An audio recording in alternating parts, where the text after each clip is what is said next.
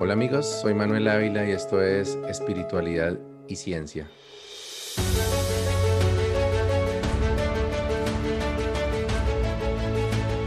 Hoy nuevamente en un conversatorio que estamos transmitiendo a través de podcast y también en YouTube.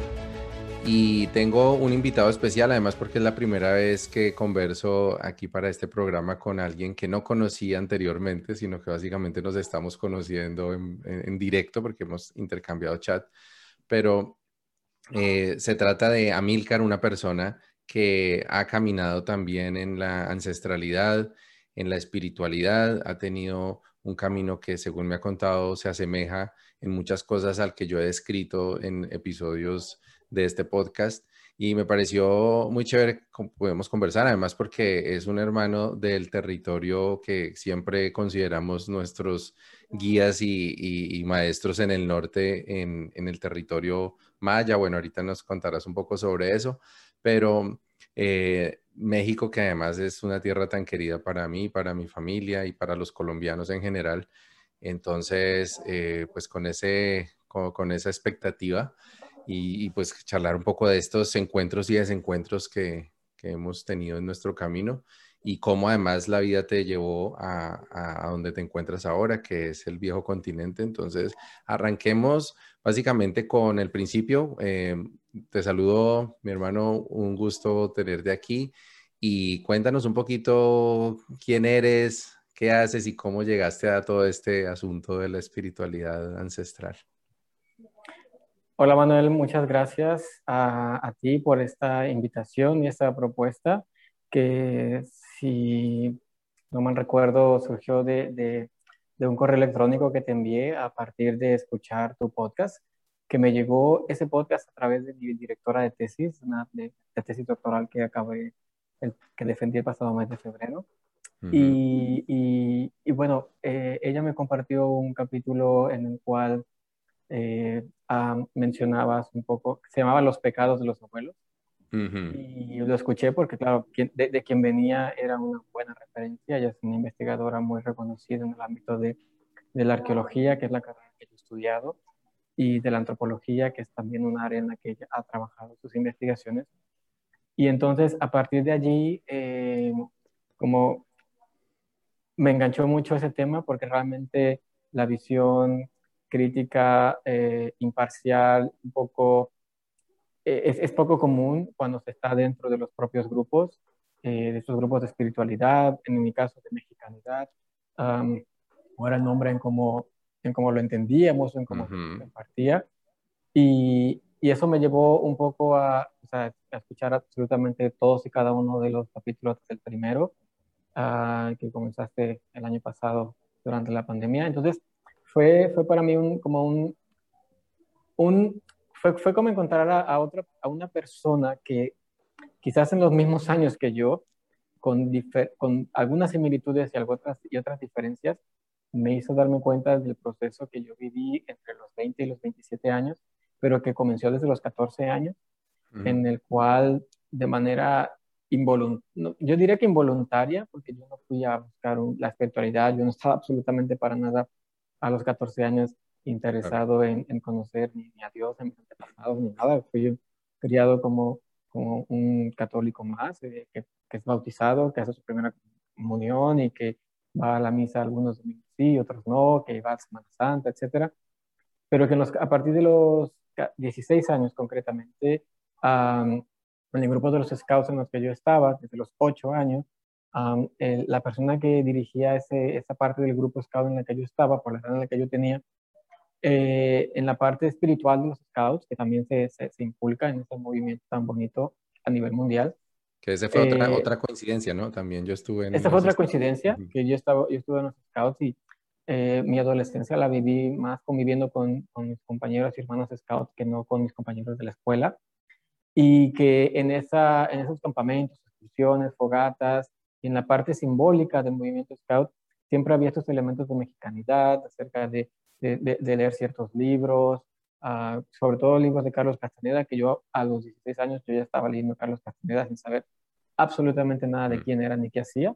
Entonces, eh, leí como 8 o 9 libros antes de los 18 años, yo creo, 19 años, ya los había leído todos, que para un adolescente menor de edad, no son los libros que te encuentras ni en la escuela, ni con los amigos, ni para nada, o sea, son libros para personas adultas que tienen un cierto interés en la antropología o en el chamanismo o cosas así, pero yo los leía porque era la lectura que, que, dentro de nuestro marco simbólico de, esa, de ese momento de, del movimiento scout era el que se nos inculcaba. Por lo tanto, también viajar, hacer campamentos en las montañas, el ver la parte eh, sagrada de los ríos, del agua, de, pues de las montañas, de los elementos, de la naturaleza, siempre fue algo que se me, que se me inculcó desde la adolescencia. Por lo tanto, cuando a partir de los 20 años, no, tenía, ya yo tenía 20 años, cuando esta persona que era nuestro guía en los scouts nos invitó a, a otro grupo de colegas de los scouts a ir a un grupo que se llamaba Maíz,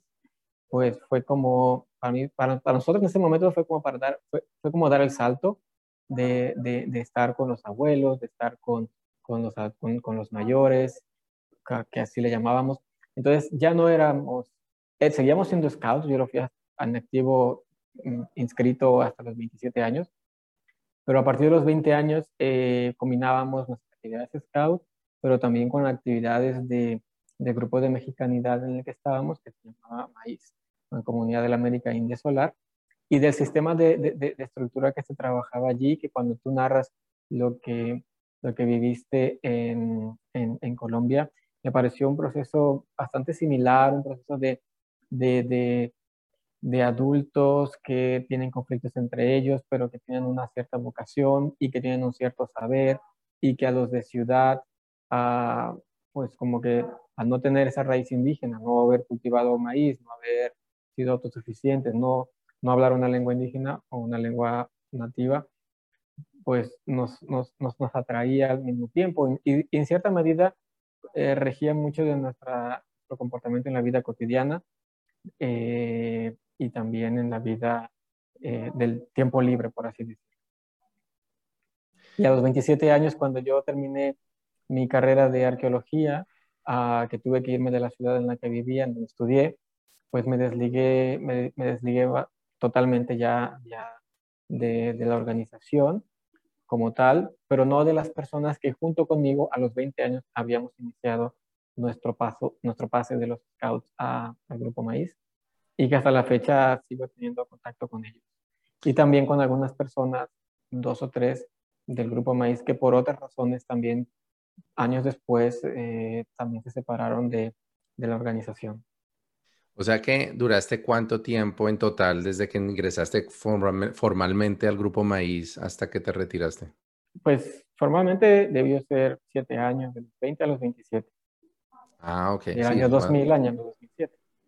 Además, o sea, más o menos antes de, porque yo empecé mi recorrido un poquito más tarde que tú, cuando estaba llegando a los 30 años ya, y fue como desde los 30 hasta los 37 también, algo así, unos 10 años, de, unos 7 años en, en Colombia. Pero mm, como te digo, bueno, conocí algo de maíz porque pues al parecer estaban en varios países, ¿no? Pero nunca llegué a, a tratar directamente con ellos. Sé que se reunían en, en la Maloca del Jardín Botánico también, pero mm, pues sí, como te digo, nunca llegué a tener una, una, relación directa. Pero bueno, cuando tú ingresaste, entonces eh, había como esa relación ahí entre los scouts, que me imagino que era porque los mayores, digámoslo así, los líderes en los scouts pertenecían a, a esta agrupación, pero era, algo, era algo más general, pues digamos, era como de, tu agrupación o era como que en México eso era común que los scouts estuvieran relacionados. Fíjate que en México, uh, como yo diría que vivimos mucho y hasta la fecha en un realismo mágico, el realismo mágico realmente se vive, o sea, aunque lo han escrito autores del siglo XX, o sea, prácticamente era la descripción de la realidad que la gente en su vida cotidiana, este realismo mágico, o yo diría yo, surrealismo mágico, está presente, o sea, tú no lo llamas así, pero en realidad hay, hay, una, una, hay una gran cantidad de, de de magia en muchas de las cosas de la vida cotidiana. Es decir, magia, que así se le, llamaba, se le llama ahora, pero nosotros no lo vivimos como algo mágico, sino como algo normal. O sea, es normal que, los, que, los, que las almas de los muertos vengan el día de muertos a comer la comida que les dejas en el altar. Eso es, eso es, eso es normal y lo vemos como algo que, que, es así. algunos desde fuera lo verán como algo mágico, otros lo verán como algo esotérico, otros lo verán como algo de patrimonio inmaterial, si ahora le llamamos así. Entonces, nosotros como scouts, todos los grupos scouts, y yo conozco muchísimos grupos scouts porque gracias a los scouts pude viajar por todo el país, todo, todo, todo el país prácticamente. Ah, en todos ellos tenían eh, elementos simbólicos, que de hecho se llamaba así oficialmente el marco simbólico de la manada para los niños de 6 a 10, el marco simbólico de la tropa scout, de niños o niñas de 10 a 2 o 10 a 14, el marco simbólico de expedicionarios o caminantes de 14 a 18, y el marco simbólico del clan de Rovers o del clan de precursoras, ahora ya todos se llaman igual, clan de Rovers, entre los 18 y 22 años. Por tanto, ya existía el concepto marco simbólico. Entonces, nuestro, cada grupo tenía un marco simbólico, algunos eran vikingos, después en el 2000 hubo muchos marcos simbólicos del el Señor de los Anillos, pero antes también llegué a ver incluso gente que tenía un marco simbólico de Star Wars, de la Guerra de las Galaxias. Entonces, porque hay ciertos elementos simbólicos en esos, en esos referentes que encajaban muy bien con nuestro realismo mágico como mexicanos y también con lo que te pide el programa Scout, ¿no? de, desarrollar en los niños y jóvenes o niñas y jóvenes eh, la, eh, la apreciación o el respeto o la consideración de un ser superior. No le, hay países que tienen la Asociación de Scouts Católicos y ese marco simbólico está asociado al catolicismo. En este caso, como es un poco más laico, cada quien podría, a pesar de la mayoría de los mexicanos somos católicos y la mayoría de scouts son católicos, podías incorporar ciertos elementos de otros marcos simbólicos. Entonces, nuestro marco simbólico en mi grupo scout era de la, mexicanidad. Entonces, usábamos en los scouts un banderín que imitaba la, forma de los banderines que usaban, eh, como salían los códices de los aztecas los mexicas, que tenían unos ciertos dibujos, una forma de dibujar las montañas o las personas. Y ese era nuestro marco simbólico.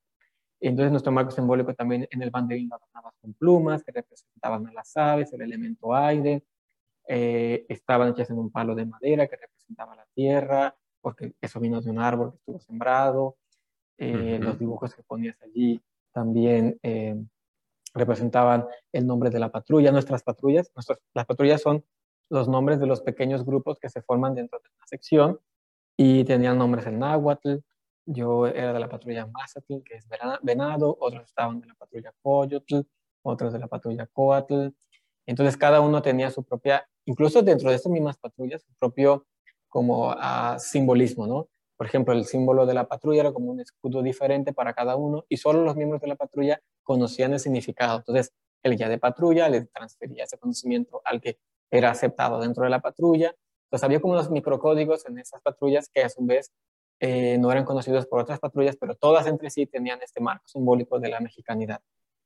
Y, es para conocer... Muy, interesante que, que, te hago ahí una interrupción porque el, el, tema de los scouts, tú sabes que también tiene algo de, de marcial, ¿no? O sea, algo relacionado con lo militar, ¿no? Por lo jerárquico. El fundador era militar. Exacto, Baden Powell. Y lo que, y lo que pues yo recuerdo y que viví también es que, que ahora lo relaciono con lo que he estudiado en, en cuanto a antropología, es cómo esa eh, formación jerárquica, ritualística que está tan metida pues en nuestro cerebro, en la, en la parte más antigua de nuestro cerebro, es también, está también muy conectada con, con, con precisamente por lo ritualístico, con lo espiritual, con esa parte al menos de la espiritualidad que se, que se apega a los rituales y a las formas que son eh, tradicionales.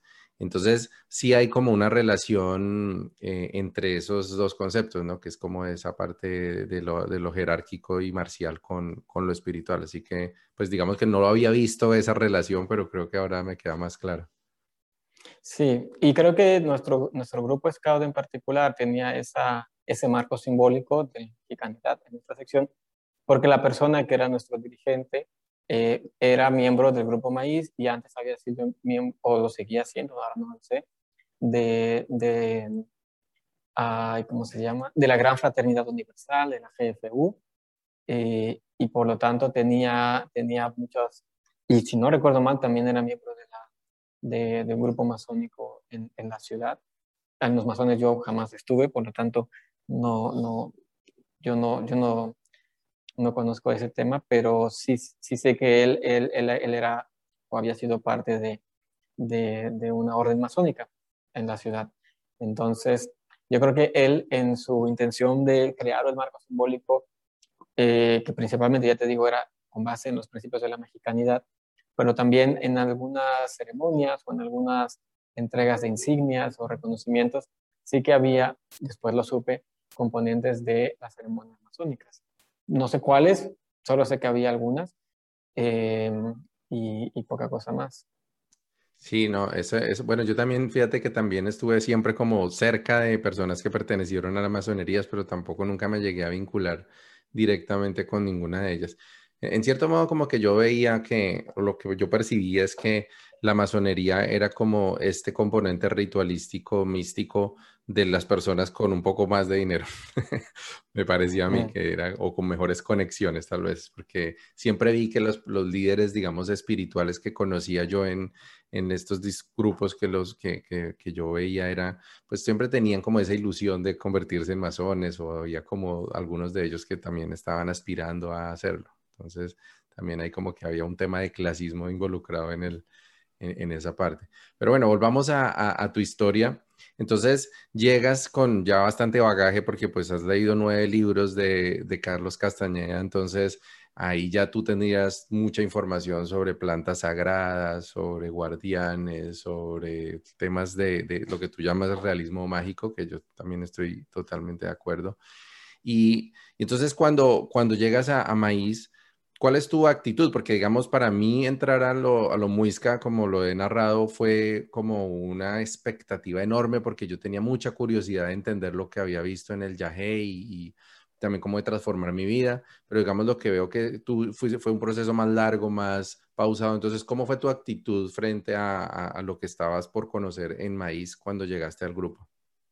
Bueno, fue un, aprendiz, fue un reaprendizaje de muchos de los elementos que a mí nos fueron inculcados durante la adolescencia de manera eh, involuntaria, por así decirlo, o sea, cómo se las ceremonias, cómo respetabas el, el cómo ofrendabas tabaco a la hoguera o a la fogata, cómo, cómo hacías la fogata, por ejemplo, cómo para hacer una fogata no debías usar productos químicos por ser sintéticos y no deberías encenderlas con cerillos de, con cerillos de madera o con papel, pero nunca utilizar productos industriales. Eh, entonces, el, el, mi actitud cuando yo entraba, entré a Madrid fue como de, de, de, llegar a la fuente de la información de la cual emanaban las pistas, un poco así, que, que yo había tenido durante la, durante, pues durante la adolescencia, ¿no? Y un poco ir hilando las narrativas que yo escuchaba en las, en, en las leyendas que escuchaba en la fogata, de los cuentos que escuchaba en la fogata, de las canciones que aprendíamos en los scouts para cantar en la fogata. Fue como, como llegar a, la, a, de dónde venía todo, de dónde emanaba todo ese conocimiento. Y, y un poco eso, eh, esa era mi, mi actitud y mi, mi, expectativa. Bueno, y entonces, eh, bueno, ya cuando te vinculaste, ¿cómo era la dinámica? ¿Cómo podrías describir tú más o menos el, el, el, proceso? Porque pues yo sé que ya has escuchado muchas de las cosas que yo he narrado que se vivían dentro del proceso muisca, como las ceremonias, los círculos de palabra, eh, algunos eh, recorridos de territorio, bueno, este tipo de cosas. ¿Cómo era la dinámica normalmente y, un poco la organización de, del grupo? Pues la organización estaba principalmente dividida en dos grupos. Nosotros que éramos el grupo de jóvenes, que éramos como un grupo de, de algunos que veníamos de los scouts y otros que eran hijos de el segundo grupo, que era el grupo de los adultos. Y eh, estos eran los que estábamos en la misma ciudad y en este, nos reuníamos cada semana para para hacer lo que llamábamos la disciplina, que son una serie de, eran una serie de ejercicios que algunos de ellos se basaban en un libro de Castaneda, el de Pases Mágicos, y algunos otros ejercicios de lo que llamaban también tensegridad, que no eran prácticamente yoga, porque yoga como tal no hacíamos, sino que eran como ejercicios, así le llamábamos, así la disciplina. Entonces, una vez a la semana hacíamos la disciplina. De pronto eran como unas catas, como estos movimientos así que se hacen con las manos y cosas así? Pues em, eran, eran movimientos de coordinación que hacías con otra persona o en grupo. Bueno, hacías en grupo, pero también en, en, en individual. Eran, si tú buscas Tensegridad y Carlos Castaneda, mm, son muchos ejercicios que tienen nombres que ya me he olvidado de ellos, como el pase de poder o, o la danza o cosas así que, que tenían como diferentes etapas, ¿no? Hay ejercicios de primer nivel o de primer círculo de atención. Ahora estoy quizás volviendo a mis recuerdos y no sé si sean muy precisos.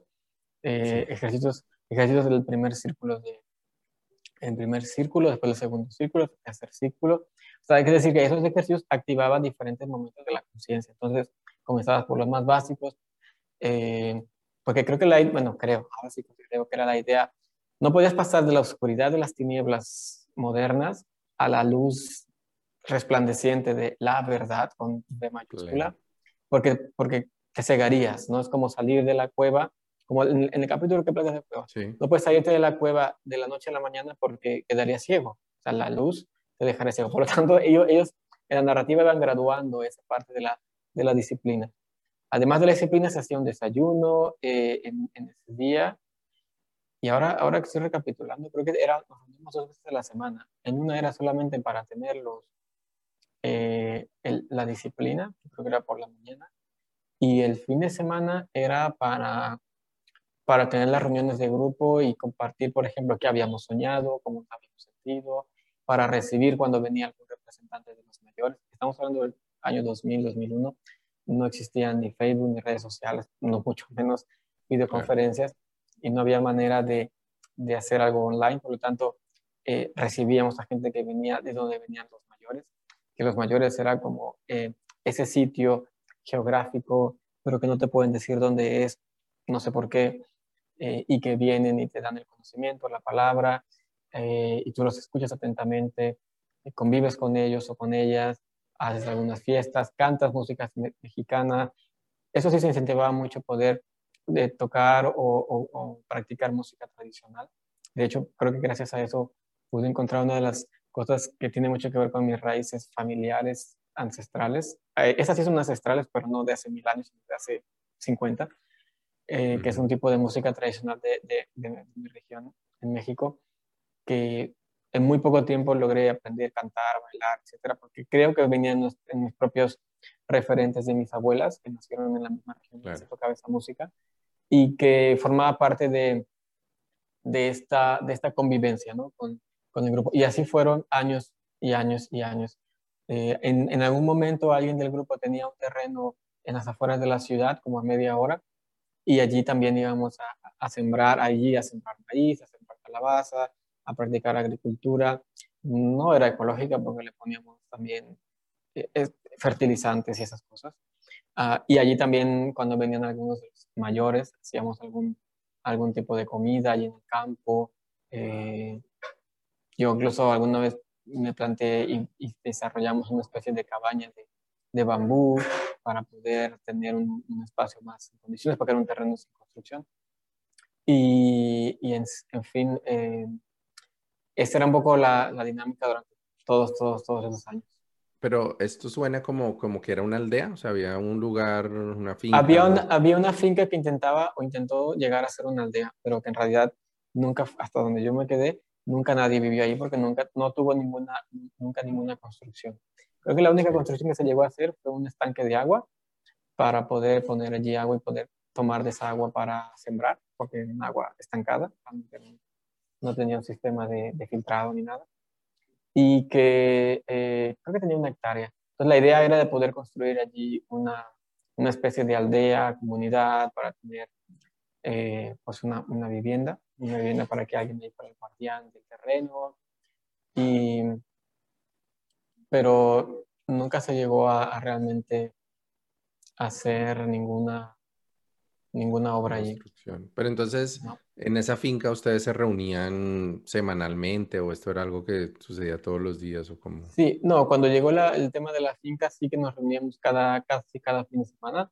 Salíamos por la mañana, hacíamos las labores del campo, comíamos allí, llevábamos la comida, la preparábamos ahí, claro, igual como tú lo has mencionado, muy segmentado, las mujeres cocinaban, los hombres labraban la tierra, eh, después del trabajo de agrícola, como la una, todos comíamos, después en lugar de hacer siesta, poníamos, cantábamos música, tocábamos música en un momento del día y hacia las 4 o 5 de la tarde ya volvíamos. Era, sí, o sea, se ve que en un sentido comunitario, hay un sentido comunitario bastante fuerte. ¿Y cuántas personas más o menos crees tú que hubo durante el periodo en que tú participaste? Yo creo que había un alrededor de unas 25 personas, 25, máximo 30. Pero, pero, ese, pero digamos, ¿eso era como apenas un grupo dentro de maíz o eso era todo maíz o era como por en tu ciudad? pues eso era todo lo que yo conocía de maíz. Esa, eso era todo el maíz que yo conocía. Sabía, sabía que había maíz en otros lados. En, en, en, otras partes sí que había otro grupo que también era maíz y eran como nuestras, nuestros hermanos de la otra ciudad que estaba como a, no sé si 14 horas, muy lejos. Eh, y que alguna vez algunos de nosotros íbamos a esa ciudad y ellos venían aquí también donde estábamos nosotros y, y esos eran nuestros conocidos del otro grupo maíz, o sea, de la otra, digamos, sección del grupo maíz. Yo no sé por qué el otro grupo estaba tan lejos de la capital y nosotros también estábamos lejos de la capital, pero... Eh, ¿De, qué ciudad me recuerdas que, que, era tu...? El otro grupo estaba en una ciudad que se llama, todavía en la ciudad existe, se llamaba Solo, en el estado de Guanajuato, y nuestro grupo estaba en la ciudad de Jalapa, que está en el estado de Veracruz. Ah, ok. Eh, todas dos fuera de la Ciudad de México, como cinco horas, o sí, ahora menos, pero como cinco horas de distancia del centro de la ciudad, del centro del país. Sí, claro. Ok. Y bueno, entonces estaban allí haciendo todas estas actividades comunitarias, pero en la parte ceremonial, digamos, ustedes involucraron en algún momento plantas de poder, peyote, amanita muscaria u otras. Pues no, solamente eh, había alguna ocasión, yo nunca fui, en que se hacía un peregrinaje, a, y así le llamaban peregrinaje, a conocer a, a unos señores en Sonora pero solamente iban los más avanzados, o sea, los adultos. Nosotros éramos los jóvenes, por lo tanto no podíamos ir, y solamente iban los adultos. Y los adultos viajaban, pero no iban a, no sé si en sus ceremonias tomaban algún, que yo sepa no tomaban nada, porque ya lo, hubieran contado al regreso, más temprano que tarde, pero en esos viajes a Sonora, en norte, muy al norte de, México, iban a ir a, iban a ver a uno de los abuelos que, tenían el conocimiento de las plantas sagradas. Y ah, en, esa zona, supuestamente, es donde también había plantas sagradas como el peyote. E incluso en, en la, misma, la misma casa que se alquilaba para acoger todas las actividades de, de, maíz en Jalapa, alguna vez llegué a, llegué a ver que alguien llevaba una, una, planta de, de peyote en una, una maceta y allí estaba plantada, como tener una, una planta sagrada. En México el peyote no es una planta prohibida, al contrario, es una planta que está permitida, eh, pero no tiene, no tiene, digamos, no es como una marihuana, ni mucho menos, ni como otras plantas al, que podrían llamarse alucinógenas. Y, y, esa fue la única planta que yo vi de, de peyote y, y allí estuvo en la casa de siempre. Pero nunca teníamos Nunca ni en ninguna ceremonia se usaban ningún tipo de, de, ni otra planta que llamaban plantas de poder, precisamente porque como eran, su poder era tal que no cualquiera las podía tocar, no podía, las podía entrar en contacto con ellas y por lo tanto ni los adultos y mucho menos los jóvenes teníamos, eh, había ceremonias, o sea, eso ya era como para los mucho más, para los abuelos, abuelos. Sí, tabaco sí, me comentaste. El tabaco se usaba, eh, se usaba para poner en las fogatas y lo que se fumaba en algún momento y rara vez había una, una especie como de pipa, una pipa muy, muy, bueno, una pipa sagrada que, se, que eran como diferentes piezas que se ensamblaban y en alguna ceremonia una vez al año podía ser que se fumaba esa pipa colectivamente con tabaco, no sé de cuál tabaco era. Y los adultos cuando fumaban, algunos de ellos fumaban puros.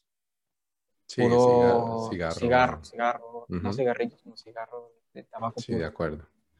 Ah, bueno, pero tú no llegaste a, utilizar el tabaco No, de hecho, nunca ni aprendí a fumar, ni sé fumar de ningún tipo de tabaco. Y, y cuando alguna vez eh, experimenté con el tabaco, no le encontré, la verdad, mayor efecto ni en mí, ni en mi cabeza, ni en, ni en mi gusto.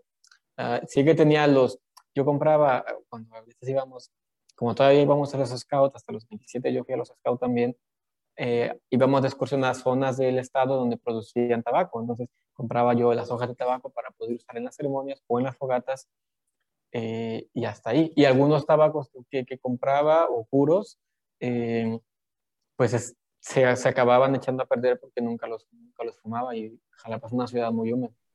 Claro. Y se humedecían y ya, no servía. Sí. Bueno, y entonces, bueno, de, me queda claro como la, dinámica cotidiana que me parece pues, mm, pues bonito, ¿no? Siempre todos estos procesos tienen también una gran parte como de ese sentido familiar, ¿no? Que tú terminas creando amistades y, y, pues unos recuerdos que son invaluables, como lo he contado yo. Imagino que también tienes muy gratos recuerdos de esa parte, pues digamos, de, de la gente con la que interactuabas. Sobre todo de la comida y las, la gente, claro. Pero la, la comida era, pues, era deliciosa, era, era una comida muy, muy, muy sabrosa y comer en el campo. Yo creo que nunca he comido tanto en el campo o tantas veces en el campo de manera recurrente, en buenas condiciones, porque cuando vas a los, con los scouts a acampar, pues te comes, te llevas de casa una lata de atún, eh, pan, realmente no, no te haces un platillo o un banquete en el campo cuando estás en los scouts. Al menos en mi grupo no es así.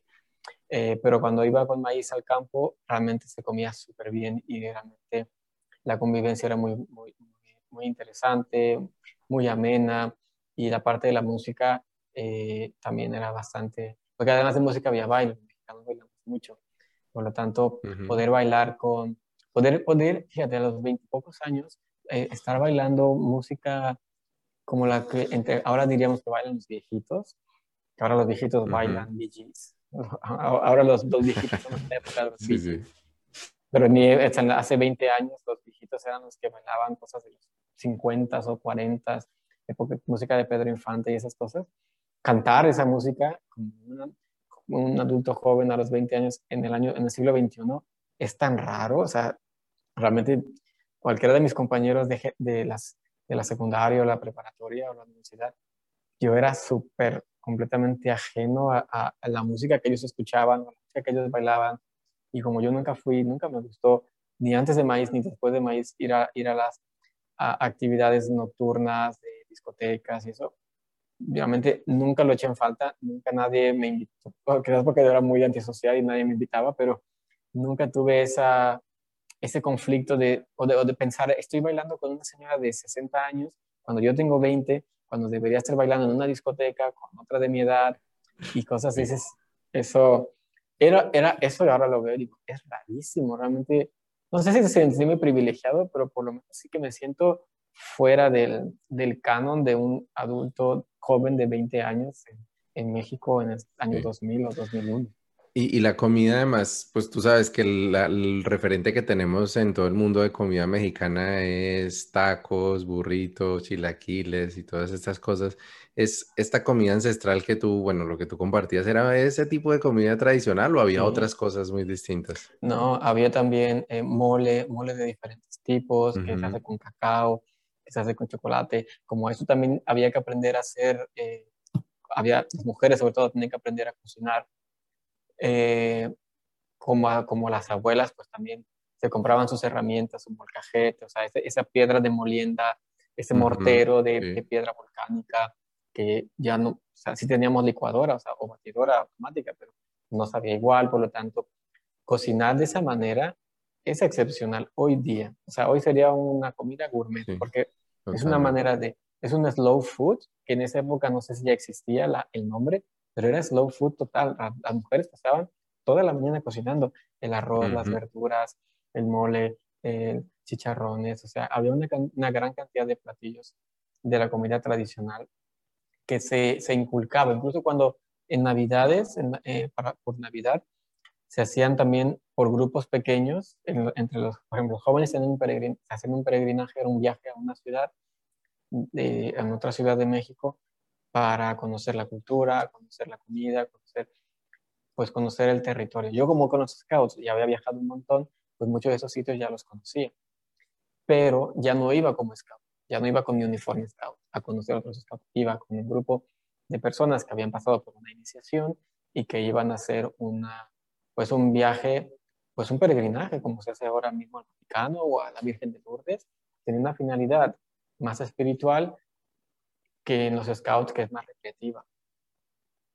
Excelente, no, ya me está dando aquí hambre escucharte hablar de todas esas delicias y, y sí, no, en, el, en lo antiguo también en Colombia las abuelas se tardaban desde por la mañana hasta por la noche en la cocina, entre otras, una de las razones que, que, que, muchas, tal vez uno de los motivos de, de, pues digamos, de muerte más común en las mujeres era eh, todo el humo de de, leña que ellas aspiraban durante su vida. Entonces eso se traducía en una cantidad de, problemas.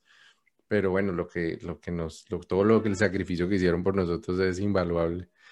Y bueno, entonces, em, ah, digamos que en todo esto, eh, pues lo que veo que también es como común es esa diferenciación entre las labores de hombres y de mujeres, ¿no? Que es allá también había como grupos específicos para mujeres y específicos para hombres, como los círculos de mujeres o cosas de ese estilo.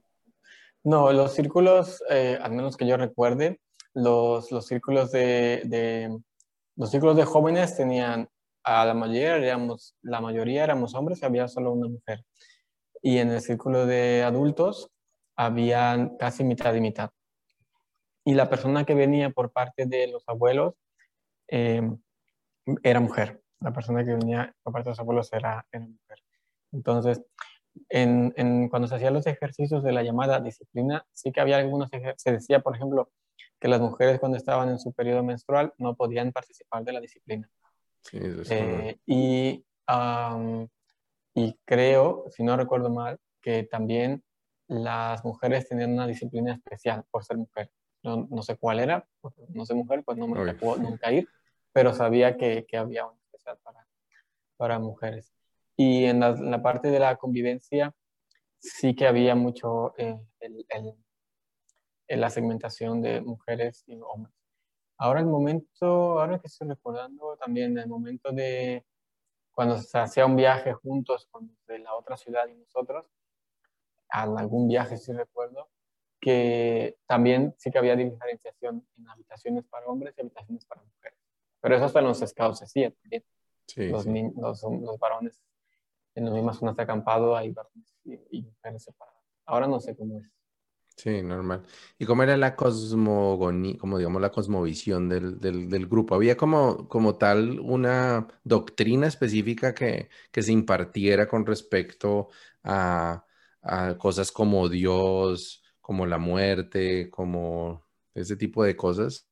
Pues en las reuniones semanales la persona que venía nos daba algunas charlas acerca de algún tema en particular, de algún tema que también tuviera que ver con la época del año en la que estábamos, como el equinoccio, el solsticio, eh, los equinoccios o los solsticios, o también en la época del Día de Muertos. Y en algún momento también para captar, para captar nuevos adeptos también se hacían algunas conferencias que se daban a conocer pues estamos hablando del año de los 2000, no había internet tanto, por lo tanto todo se hacía con carteles, colocando en las, en las cercanías de la casa donde nos reuníamos, eh, y a partir de allí, en esas conferencias, sí que se hablaban, por ejemplo, del, masajes, de los chakras, de la... Y sobre todo, más que una doctrina, que no sé si la había como tal, sí que había esta idea de recuperar el México ancestral de recuperar la, las raíces de nuestro país, de nuestros antepasados, este nacionalismo ancestral que no es el nacionalismo decimonónico, que ese es otro, eh, sino el, realmente ir a buscar a los abuelos que han preservado la tradición desde el siglo XVI hasta el siglo XXI y que por la era del acuario en la que hemos entrado a partir del, del 86, creo que fue, eh, eh, estábamos en un momento del despertar de la conciencia de lo humano y por lo tanto había como una misión de, de, de, despertar la mayor cantidad de conciencias posibles, comenzando por la propia, y por eso se hacen esas conferencias. Pero es verdad que no había una temática como tal, como, como en los scouts, que sí que había un temario, que había un plan pedagógico, educativo, internacional, no solamente local. En este caso no, más bien había como un, ciertos temas que a veces se tenían que repetir porque había gente nueva en las conferencias, pero los temas que se, que se comentaban eh, al interior de los, del grupo de jóvenes, que es en el que yo estaba, eh, pues era más bien, había cierta, una, una, cierta parte de doctrina moral en cuanto a la sexualidad, en cuanto al uso de la energía, en cuanto a, a, a cómo conducir, cómo conducirnos en la vida diaria. Y, y otra parte en cuanto a, a ciertas enseñanzas o temas que podían ser recuperados de los libros de Castaneda, pero también a veces mezclados con los de Samael Aumbeor, de Oro, ahora no recuerdo su apellido, que también, también entraban allí eh, en, la, en el mismo saco. Entonces había una, había una bastante gran diversidad de, de temas. Claro, en esa época tampoco había PowerPoint, no tenías como estos materiales, eran prácticamente conferencias de una persona que, que hablaba de, de, cierto tema y que se documentaba, quién sabe cómo, y que lo presentaba como, pues, como podía, ¿no? Como bien podía. Claro. Eh, sí, ahí ya estamos como llegando a otro punto común, ¿no? Con, con la historia de, de, los, de los grupos ancestralistas y es esa relación tan estrecha que, que, hubo con la gnosis, ¿no? Que es como el movimiento este, latinoamericano, diría yo, hispanoamericano, porque incluso en España hay grupos gnósticos y, digamos, samaelianos, y, que, que, mucha gente no, inclusive dentro de Colombia, que están por fuera de la esfera de lo espiritual o de lo esotérico, no saben quién fue Samael Aumbeor. Y yo pienso que es probablemente uno de los colombianos más influyentes en la historia de, de la humanidad. Porque pues hasta que tú lo dijiste, yo supe que era colombiano. Eh, sí, no, nacido en Bogotá, de nombre Víctor Manuel Gómez de nacimiento. Eh, y pues va pronto vas a escuchar un episodio dedicado a específicamente a la vida de Samael, porque pues es fascinante, la verdad es que lo he investigado bastante y pues porque digamos que dentro de mi grupo fue, a pesar de que al principio, como he contado, era todo ancestralidad, todo indigenismo, con el tiempo se fue revelando cada vez más el carácter gnóstico de tanto los mayores como de la doctrina, aunque no había también igual que lo que tú cuentas, lo que tú cuentas no había como una doctrina muy clara, esto era también temas que se hablaban y que giraban hacia ciertos temas que normalmente tenían, tenían que ver con sexualidad, con, con moral, con ética y otras cosas. Pero, pero sí, fuimos llegando a ese punto en el que, en el que fue quedando cada vez más claro que lo que estábamos, en lo que estábamos participando realmente era una, una doctrina gnóstica. Pero bueno, antes de, llegar como a esa parte, te quería preguntar cómo era, si hubo trabajo con comunidades indígenas realmente indígenas en México con, el grupo en el que perteneciste. Francamente no, porque en, según el criterio de las leyes mexicanas, un indígena es criterio, el principal criterio es lingüístico.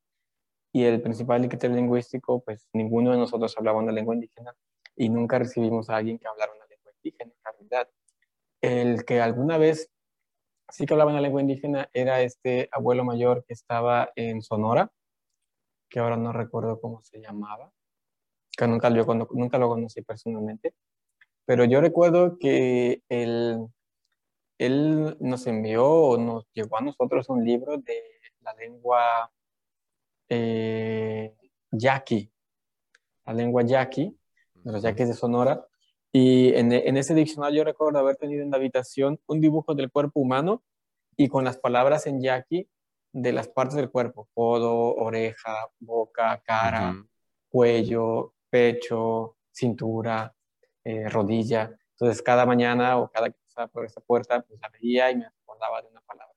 Pero esa es ridículo, no, no, no, no podría seguir una sola palabra en yaqui nunca pero eso era lo más cercano. Sí que se hacía mucho énfasis en, en visitar zonas arqueológicas para ver si visitando las zonas arqueológicas nos encontrábamos algún abuelo, porque aquí también es bien interesante el tema, la narrativa de que cuando el alumno está preparado, aparece el maestro. Aparece el maestro Por lo tanto, si ibas a una zona arqueológica y tenías algún encuentro con un indígena sabio ancestral, pues era porque estabas preparado no era por la suerte, sino era porque estabas preparado y pues allí, allí él te encontraba a ti, no tú a él.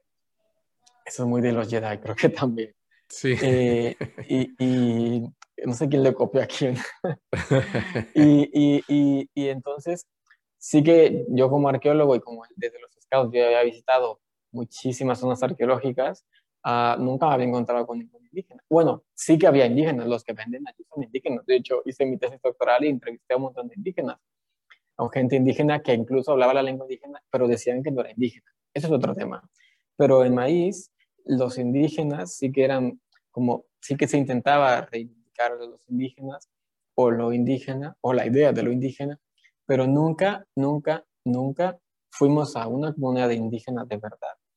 A, a, convivir con ellos o a quedarnos con ellos o a invitar a alguien de allí a que nos enseñara cómo hacer tortillas, por ejemplo, o cómo, o cómo, cómo, matar una gallina, o cómo cocinar tal, cómo cultivar tal. No, eso sí que no. Más bien teníamos experiencias etnográficas, por así decirlo, en ciertas fiestas populares de comunidades que alguna vez fueron indígenas, que ahora son mestizas y que preservan ciertas tradiciones. Eso sí que lo hicimos. Y, y, hay otro, bueno, la segunda categoría de indígenas en México son los indígenas por adscripción, lo cual también es, no es tan sencillo y también como ser indígena no tiene tantos beneficios. Sé que en Ecuador cuando cambiaron la ley de la noche a la mañana la población indígena se duplicó, pero era porque ser indígena te daba ciertos beneficios fiscales o económicos y, y, por lo tanto pues convenía no ser indígena. Ahora como no conviene serlo, pues tampoco los que lo son tampoco, que lo dicen reconocerlo. en, Colombia, en Colombia ese fue el proceso de autorreconocimiento indígena que también por ahí he contado por encima que básicamente se, hubo una ley en la que se estableció que cualquier persona mestiza podía reconocerse como, como indígena, pero la verdad es que no hay ningún... Podría haber algún tipo de, beneficio, digamos, por ejemplo, con universidades que tienen cupos específicos para indígenas y el hecho de haberse autorreconocido eh, podría, podría, digamos, tenerse en cuenta, pero pues eso ya también depende del, del, fuero de cada universidad o de cada entidad, si acepta que pues en muchos casos había personas como mi esposa, que es de ojos verdes y rubia, y que se autorreconoció como indígena, pues que, que la acepten o no como tal, ¿no? Pero, pero pues sí, realmente pues no es una cuestión que, que les dé automáticamente ningún beneficio. Eh, y bueno, y entonces tú tuviste, te iba a preguntar si tú tuviste la oportunidad de conocer algún mayor o un maestro, digamos, en ese camino de, y con esa visión de encontrar algún maestro que se te presentara, pues. Sí, la persona, las personas que, que, que, iban a nuestro grupo en, en, Jalapa, sí que algunos de ellos, bueno, la persona que los llevaba nos decía que venía de, del grupo de los mayores y en algún momento incluso, uh, no delante de ellos, pero sí como en, petit comité, casi como, como diciéndote el secreto de la vida, uh, diciéndote que esta persona que había venido, su nombre real es don Juan Matus, o es el, o sea, personajes de los libros de Carlos Castaneda, que salen allí.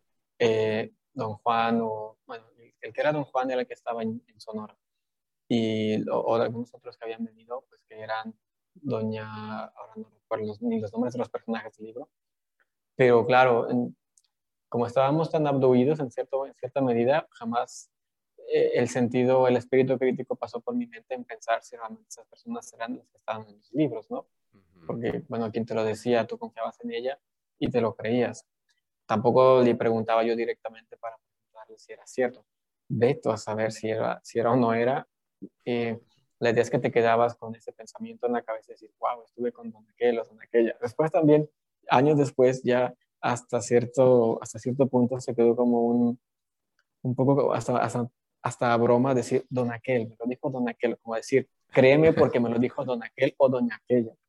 Aunque, aunque no supiéramos ni quién era, es como decir, sí. es como hacer esa broma de, de, de, esa, de esa incredulidad en cierta medida, ¿no? A partir de, de una fe casi dogmática pues, que que no te obligaban a, a, creer sin dudar, pero te sentías tú mismo mal de dudar, ¿no? De, de, de dudar que eso no fuera así.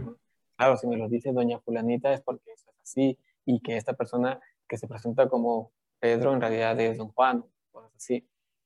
Y, y te, te, te, te, explota la cabeza de pensar, wow, esta es la persona que saltó de un precipicio y no se murió y apareció no sé, en otra parte del mundo, se teletransportó, cosas así. y te entra la curiosidad y, y, como tú lo comentabas en un capítulo, eh, esa necesidad humana de, de, contar, de creernos historias, de contarnos y creernos historias. que claro, si no te las creen, no te las cuentan y viceversa. Y bueno, en fin, a, a, diferencia de algunos ejemplos que tú has mencionado en tu podcast, de, del aprovechamiento económico que se hacía de esta incredulidad, perdón, de esta ingenuidad. En mi caso no fue así, porque nosotros los jóvenes éramos los que aportábamos una cantidad mensual ridículamente pequeña que no, no representaba económicamente dejarnos sin casa, sin coche, sin familia. Eh, así que no, no creo nuestra parte, de nuestra parte que, hayan buscado un interés económico, al, menos a los jóvenes sí que, sí, que, sí que siempre me llamó la atención que había como dos cosechas, como dos fechas en el año en las cuales se pedía un donativo o un esfuerzo extra para la comunidad de los mayores, ¿no? Y esa edad siempre coincidía con el aguinaldo en diciembre y con la paga extra en, en verano. Claro, como yo no trabajaba. Sí, como yo no trabajaba, no tenía aguinaldo y tampoco tenía prima, para mí eran dos fechas al año en las cuales alguna vez me esforzaba económicamente para poder aportar algo más. Pero nunca se me recriminó por no aportar lo mismo que otros, porque como se daba en un sobre cerrado, no, no sabías, sí que le ponías tu nombre, así sabían quién quedaba daba quién. Al menos yo no lo sabía, pero la persona que abría los sobres sí.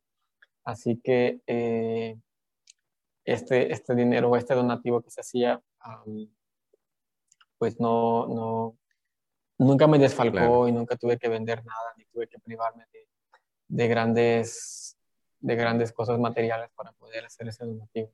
Sí, no, eso, eso fíjate que, que digamos que yo lo he visto, eh, la parte económica que por lo menos yo analicé dentro de los grupos que en los que estuve, por lo menos con los muiscas, era similar, o sea, a los que participaban, a los jóvenes, a la, gente que de pronto no tenía mayores recursos, que, me parece curioso, pero el, el abuelo su agagua se refería a los que tenían poco dinero, les decía los espichados.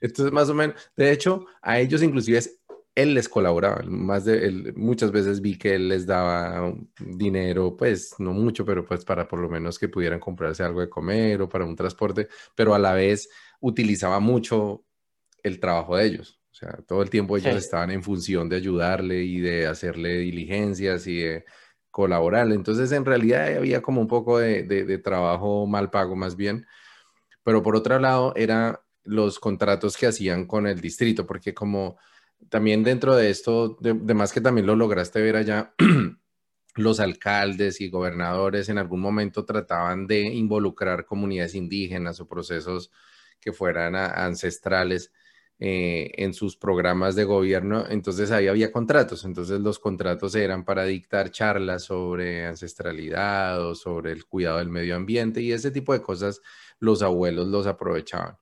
Eh, pues que, la verdad yo no le veo problema, pues una cosa legítima, ellos cumplían con lo, con lo que se decía. Era más el hecho de que los que les ayudaban muchas veces no recibían una contraprestación favorable, pero digamos que por otro lado estaba el aprovechamiento ese sí ilegal que yo considero que, es totalmente negativo y es cuando, cuando encontraban personas específicamente vulnerables, de pronto demasiado crédulas y generalmente con algún problema personal en su vida que requiriera o que según ellos requiriera un trabajo, pues una liberación, una... Entonces ahí ellos lo hacían muy calladamente porque no era algo que, que se enterara nadie más pero muy calladamente le decían, bueno, yo le ayudo para que usted consiga ese trabajo y nosotros los abuelos nos ponemos a, echarle tabaco, tabaco, pero pues son dos millones de pesos. O sea, no sé, imagínate hoy en día unos 15 mil pesos mexicanos o algo así. Entonces, ese tipo de cosas sucedían y, es como lo que he narrado, que no fue con los muiscas, sino lo que he narrado fue con, con indígenas de la selva que, que lo hacían, digamos así como que ven la oportunidad y se aprovechan. Sí, a mí en mi caso, si recuerdo solamente una vez, y fue ya casi al final, que es el 2006 quizás, quizás sí en, en, algún viaje que tuve que hacer a, a, a, Basoro, la otra ciudad donde estaba la otra, el otro grupo hermano de maíz, sí que había una persona curandero o curandera creo que era, que sí me había, dice que me había visto un mal, eh, un, un, mal que venía de mi familia, de mi padre, y que pues si no me lo quitaba encima no, no, no, podía seguir adelante o me iba a contar problemas en el futuro y que por lo tanto eh, eso costaba, no sé, 5 mil pesos, una cosa así, que ahora, me, me, que ahora sigue siendo cierta cantidad de dinero y en esa época para mí, como todavía seguía siendo estudiante y no tenía muchos recursos, sí que me vi en apuros para, para conseguirlos y, y no lo conseguí todo, o sea, le dije, mire, solamente puedo, tengo 3.500 creo, entonces, si no me puede quitar el 100% o por los 5.000, si me puede quitar el 80%, o sea, es como, ¿sabes? Esas es como las indulgencias del Vaticano o de la Iglesia en general. sí, De con cuánto dinero te quitan cuántos pecados, así que si no te quitan todos, pues por lo menos te rebajan la cuota para que no pases mucho tiempo en el purgatorio, qué sé yo. Em, algo así, algo así, pero, eh, pero realmente no fue, creo yo, no fue significativo. Y fue también en ese momento cuando, cuando comencé a, a dudar un poco de, de, de, la, de la efectividad o de la cierta transparencia de, de esa forma de proceder. Eso, no, cuéntame sobre eso, porque yo creo que ya llegamos como al punto en el que, bueno, han pasado muchas cosas, uno aprende muchísimas cosas, pero como que uno va viendo que poco se materializa de todas las promesas de conciencia liberada y revelaciones, poderes psíquicos, sí, prosperidad, abundancia que lleguen. Y entonces uno va preguntándose cosas. ¿Cómo, ¿Cómo viste tú eso? O sea, ¿cómo viviste ese proceso de ir cuestionando lo que estabas participando, lo que estabas aprendiendo? Bueno, primero en el 2005, cuando tuve que salir por tres meses, me, tuve que, por mis estudios, tuve que viajar a, a, Italia y después estuve en Francia, mes y medio en Italia, mes y medio en Francia y pasé por por Barcelona y después volví a México. En ese entonces, en la narrativa del Grupo Maíz, siempre se criticaba muchísimo a Europa por ser un, país, por ser un continente de gente muy mayor, pero sobre todo de gente poco espiritual, de gente muy desarraigada de la ancestralidad y por lo tanto eh, casi casi como un ejemplo viviente de lo que es una ciudad decadente, una sociedad decadente. Entonces, yo como tenía ese filtro en, en, mis gafas para ver el mundo, veía solamente la parte decadente de, del continente en general, de la gente que pide dinero en las calles, de la gente que, que come muy bien, pero que las calles están sucias o cosas así. Y como coincidió, una, como coincidió con una época del año en Europa, que era octubre, cuando ya volvía, pues yo no estaba acostumbrado a vivir con tan poca luz en, en, en octubre, o sea, que se hiciera de noche en Francia en, en París, donde estaba, que se hiciera de noche a las 5 de la tarde, pero ya de noche completamente dices, ¿what?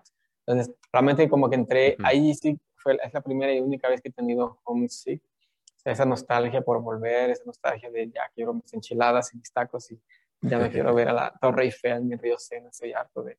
Porque también los franceses en ese entonces me trataron muy, muy, me discriminaron bastante en el 2005, razón por la cual cuando volví a México, además de casi volver sin querer hablar de Europa en sentido positivo, también fue por, curiosamente, mi reacción fue aprender francés. O sea, es decir, me han tratado tan mal los franceses por no hablar francés que voy por mi propia voluntad a aprender francés. Y realmente lo, lo, logré. Lo logré. Y, y, y, mi crítica de mi crítica a Europa o mi crítica a, a, lo que viví en Europa estaba muy sesgada por las gafas que tenía yo, porque realmente la experiencia que tuve fue muy, muy buena y realmente si estoy donde estoy es en parte haber, haber cambiado de mundo durante un breve periodo de tiempo, pero lo suficiente para darte cuenta que hay otra manera de sociedad, hay otra manera de, de vivir, hay otra manera de gobernar, hay otra manera de, de, comportarse en el espacio público, hay otra manera de conducir, hay otra manera de, de tener seguridad pública. Y eso, eso no lo teníamos en México, ni lo tenemos a la fecha. En Latinoamérica. por lo tanto, eh, tal vez yo fíjate, de, Latinoamérica conozco muy, muy, muy, muy poco. El único país que he viajado es Cuba y, y tampoco tengo buenos recuerdos, muy, no tengo muy buenos recuerdos de Cuba y eso que no viajé durante maíz, sino 15 años después.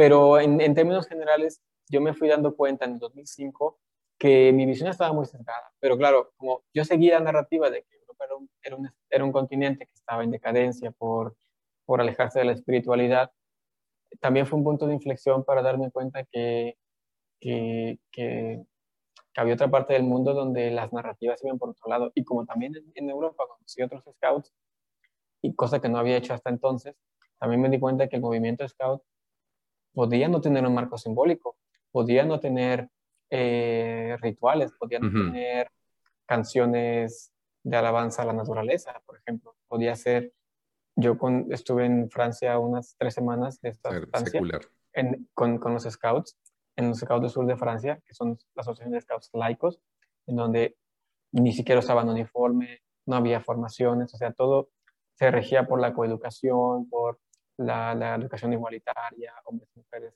niños y adultos, todos combinados, padres de familia con los niños, es decir, un entorno muy diferente al, scout, al escultismo que yo conocía, incluso me chocaba, yo, yo iba mal uniformado y era el mejor uniformado de los scouts de ese, de ese, de ese grupo en Francia. Pero bueno, cuando ya yo estaba acabando la carrera de arqueología en el 2007, tenía que irme de la ciudad y ya en, esos últimos, en ese último año, por mi responsabilidad con los scouts, que ahora yo ya era responsable de, de un grupo, yo ya no podía dedicarle tantas horas y tantos días a ir a, a las actividades de maíz. También los, los, adultos siguen siendo adultos y nosotros seguimos siendo jóvenes, aunque ya casi teníamos 30 años, pero seguimos siendo los jóvenes. ¿no?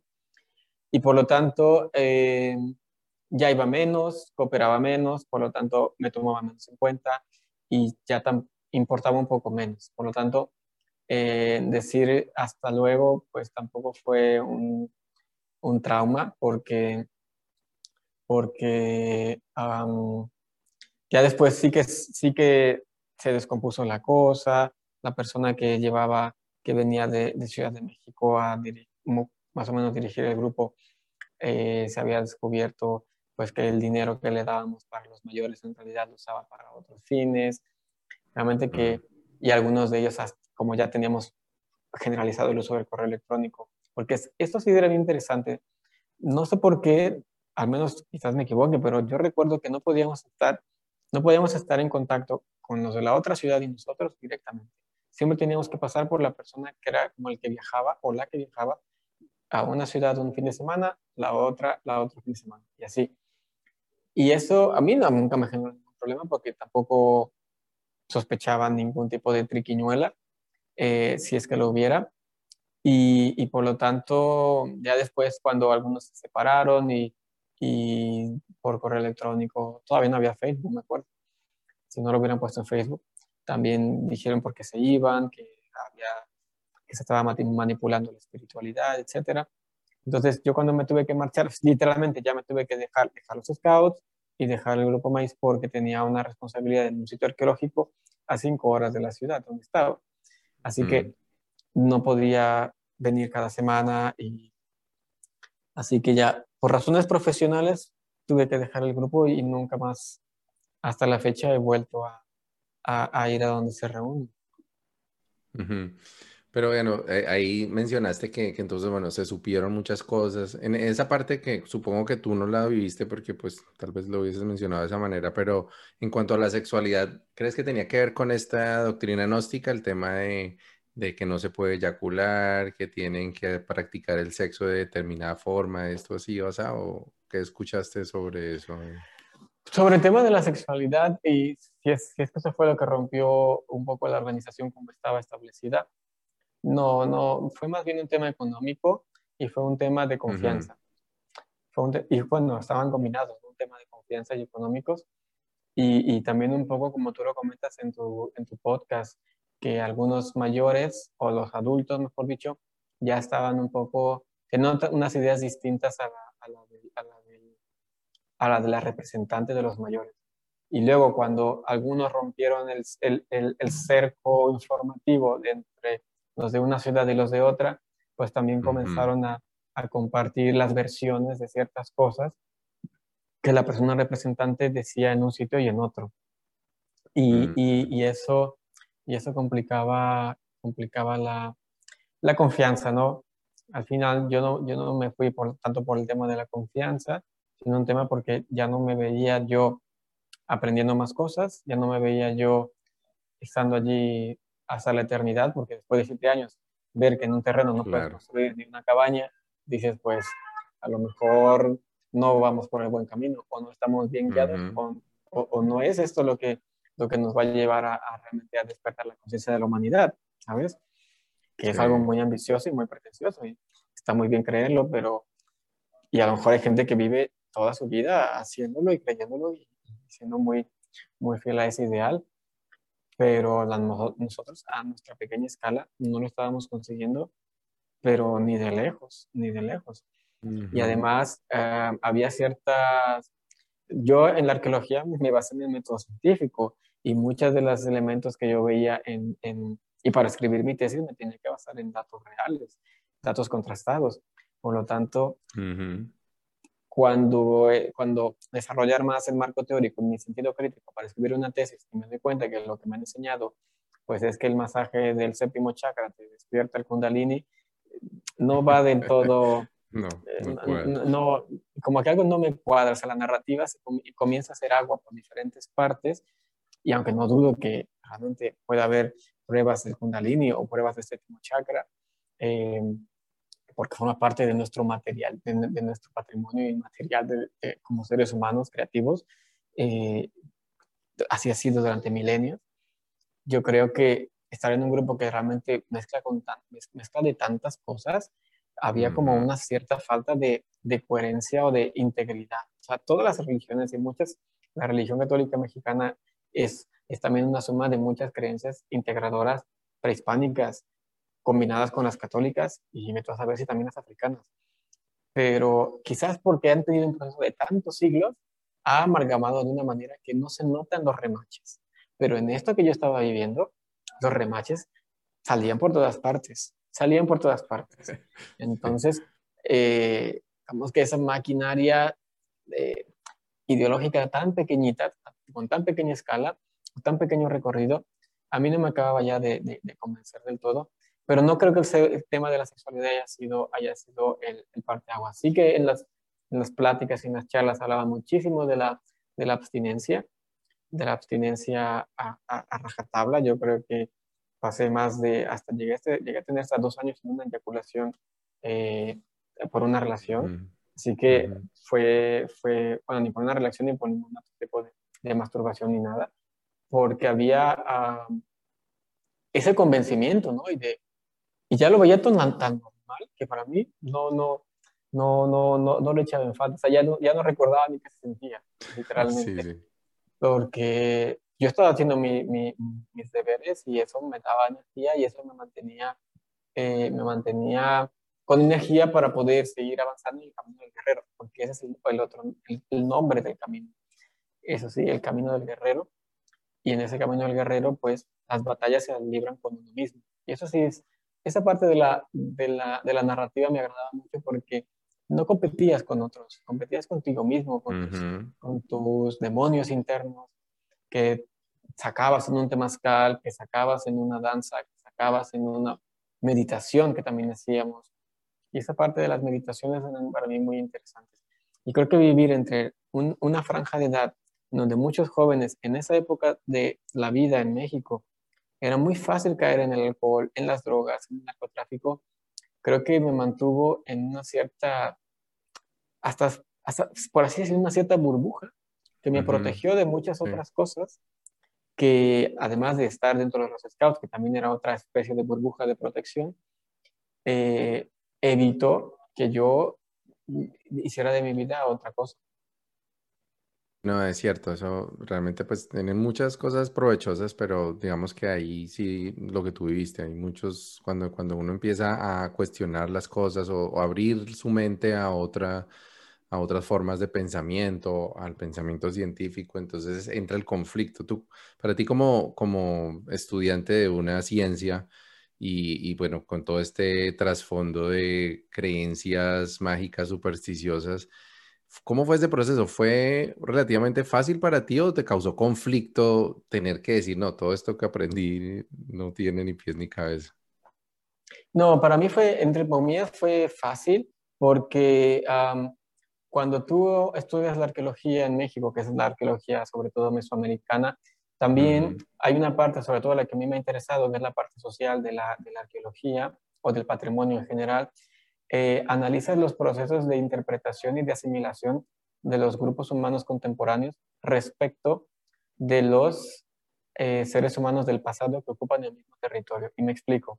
Los aztecas cuando fundaron Tenochtitlan en, el siglo en el siglo XII, eh, bueno, fundaron la ciudad, lo que ahora sería la Ciudad de México, perdón, en el siglo XIV, eh, pues eran allí donde construyeron, hicieron un gran imperio, pero ellos mismos hicieron excavaciones en Teotihuacán, una ciudad que está a 50 kilómetros de, de la Ciudad de México, para buscar a sus antepasados y a partir de allí construir su propia identidad. O sea, ellos mismos, sin saber quiénes eran los teotihuacanos, pero viendo la evidencia monumental que dejaron en sus pirámides, ellos se, se, se, lo apropiaron, lo que ahora llamarían en, Estados Unidos cultural appropriation, que es una apropiación cultural indebida porque los otros nunca les dieron permiso, pero que ya les daba igual. Ellos necesitaban una narrativa y se, se, se acogieron a ella. Y a partir de allí estaban tan convencidos que conquistaron un territorio inmenso en menos de 200 años. Ahora bien, en el siglo XXI o ya a finales del siglo XX, las narrativas eh, del neomexicanismo, que ya después encontré algunos, algunas publicaciones científicas de cómo surgió este fenómeno, también te das cuenta que hay una necesidad de tener unos referentes en el pasado que le den explicación a nuestro presente. Por lo tanto, que, que, que, tú te bases en, en, en, los antepasados, en los códices prehispánicos, en las narrativas nacionalistas del siglo XIX, en los indígenas que todavía quedan en México, que son bastantes, millones de hecho, eh, que hayan ciertos grupos que en menos de 20 o 30 años, a partir de los años 60 y 70, comiencen a construir una narrativa y comiencen a convencer a más gente de que hay otra, otra manera de, de, de, tener la, de vivir la espiritualidad, yo lo, yo lo, yo lo veo comprensible. Lo, otra cosa es que, se, que, que, que, que, caigan en el extremo de sentirse supremacistas en ese sentido, de que si tú no eres un mexicano que come solo tortillas y que danza, eh, que hace la danza en el Zócalo de la Ciudad de México, eres un mal mexicano porque no haces eso. Eso es, eso es irse a un extremo que no es del todo correcto. Creo que a practicar una danza ceremonial, practicar o hablar una lengua indígena, eh, vestirse de una cierta manera es perfectamente legítimo, pero no hacerlo no es ilegítimo. O sea, no estoy mal si no lo hago. Y no estoy mal si lo hago. Eh, otra cosa es que a partir de, hacerlo o no hacerlo, generes una, un clasismo o una discriminación o una cierta escala de tú vales más, tú vales menos porque tú sabes esto o porque tú no sabes esto. Entonces, aplicar el método científico a, a las prácticas espirituales de la neomexicanidad o el shamanismo, te permite ver a cierta distancia en qué fenómeno estás y de qué manera participas de él. Porque eso sí es, es tener un cierto nivel superior de conciencia, de saber que, a ver, a lo mejor el día que yo muera, no, mi, mi, mi, mi espíritu no llegará a alimentar al sol, a lo mejor no, pero mientras no lo sé, voy a disfrutar mi proceso y voy a disfrutar y voy a intentar a tener una vida de respeto a los demás, de respeto a los diferentes, de respeto a, a, otras, a otras personas que no hacen lo que yo y que, y que no me hacen ningún daño porque no porque hagan alguna cosa mal. O sea, tú puedes ser muy, eh, muy espiritual, muy lo que tú quieras, pero si tiras la basura afuera o si, o si, o si tratas mal a tu vecino o o, llevas a tu perro sin correa cuando debes llevarla con correa, eso no te quita que eso está mal. O si tú discriminas a otro, mm, porque yo soy indígena, tú no eres indígena, tú eres, no sé, un inmigrante subsahariano, eso no me da mi derecho a tratar al otro mal, ni viceversa. No porque yo vaya vestido de alguna manera, eh, me vas a tratar ni mejor ni peor. Creo que en ese sentido, eh, a lo mejor me estoy enrayando demasiado, pero creo que eh, aplicar el método científico o conocer el método científico y los métodos científicos, porque no solo uno, tú mira todas las investigaciones que hay y de metodologías, hay infinitas, infinitas. Y, pero yo creo que estos fenómenos eh, son muy interesantes. Yo creo que si eso nos ayuda a proteger las zonas arqueológicas, me parece genial, porque la gente las verá como templos sagrados y no como, no como eh, lugares de paseo para irse a hacerse fotos, que además lo pueden ser. Creo que, creo que si eso aumenta la, el, el, nivel de, de preocupación por las, las, condiciones de los indígenas que viven alrededor de las zonas arqueológicas. Me parece, me parece muy bien. Eh, que, que, que, no todo lo que hacen los indígenas, y tú lo señalas en tu podcast, no todo lo que hacen los indígenas está bien porque lo hacen indígenas, ni, ni, ni lo contrario. O sea, separar los residuos no es, es correcto, lo hago en indígena o no lo hago en indígena, y viceversa. Eh, dañar el medio ambiente no porque sea indígena está justificado y porque lo soy, ¿no? Es, es decir, creo que el método indígena nos da esta, esta, este sentido crítico de, de ver las luces y sombras. No, de acuerdo. Bueno, y ya para terminar, para ya sé que está un poco tarde allá en, en donde te encuentras, eh, cuéntame qué de todo ese proceso que viviste durante esos años, ¿qué conservas, digamos, para ti en tu vida diaria hoy en día? Yo conservo una visión integral de la vida y una, una, una, una visión de los ciclos de la vida y una visión de, de que las cosas que hago ahora son pues son parte de lo que quiero construir para el mañana. Creo que eso, esa, esa lección a mí, a mí me quedó muy, muy, muy marcada y también el, el no caer en los dogmatismos y también tener este espíritu crítico. Eh, tener ese balance, tener esa, esa ecuanimidad y también poder decir cuando no estás de acuerdo en algo, decirlo de manera respetuosa y decirlo oportunamente. Porque quizás si te esperas puede ser demasiado tarde. Y también decir, también me quedo con que decir no está bien. O sea, no a todo tenemos que decir que sí y hay que aprender a decir que no. Y yo el primero en decir que sí a muchas cosas y cuando dices que sí a muchas cosas, a veces dices cosas que sí a las que realmente no son correctas, no van contigo, no vibran con lo que tú estás pensando, con tu forma de ser. Y yo me quedo con, con mucha gente que conocí, con muchos lugares que conocí, con muchas experiencias que, que, son para mí memorables, que son bonitas y que me dieron un siete años de aprendizaje de lo más variopinto y que afortunadamente mm, yo me quedo con un, con un muy buen sabor, sabor de boca.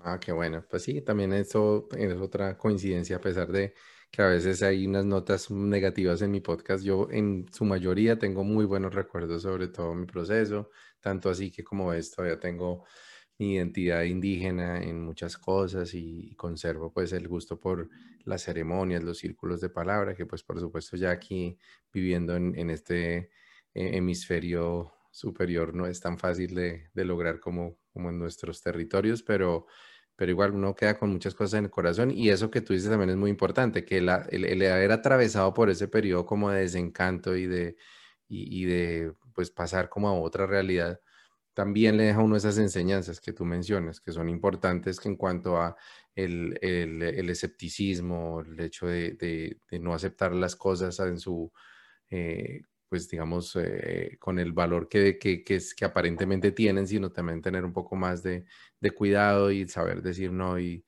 y, bueno, esas son cosas como que creo que, que nos han servido y seguramente las aplicaremos en la vida de aquí para adelante entonces, pues bueno, me, alegra haber conocido más sobre tu historia. Eh, espero que no sea la última vez que te charlemos porque incluso ahorita estaba pensando que te, divertirías mucho desde el punto de vista de un arqueólogo con las cosas que yo escuché de los abuelos allá con respecto a, extraterrestres trayendo piedras para, para el, territorio, lagunas que se comunican unas con otras y que salen al otro lado de la Tierra y demás cosas.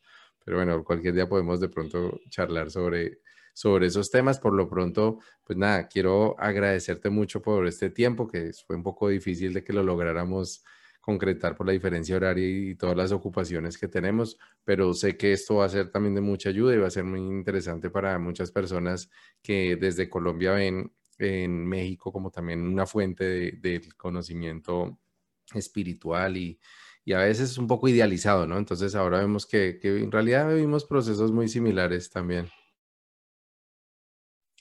Sí, Manuel, completamente de acuerdo. Yo creo que hay Mira, las narrativas en torno a los sitios arqueológicos existen en todo el mundo, no solamente en México o en Colombia, también hay en, España, también hay en Francia y en Italia, hay muchas. mitos y leyendas en torno a lo que ahora llamamos zonas arqueológicas o sitios arqueológicos, y que también forma parte de la riqueza de la, de la, de la experiencia humana.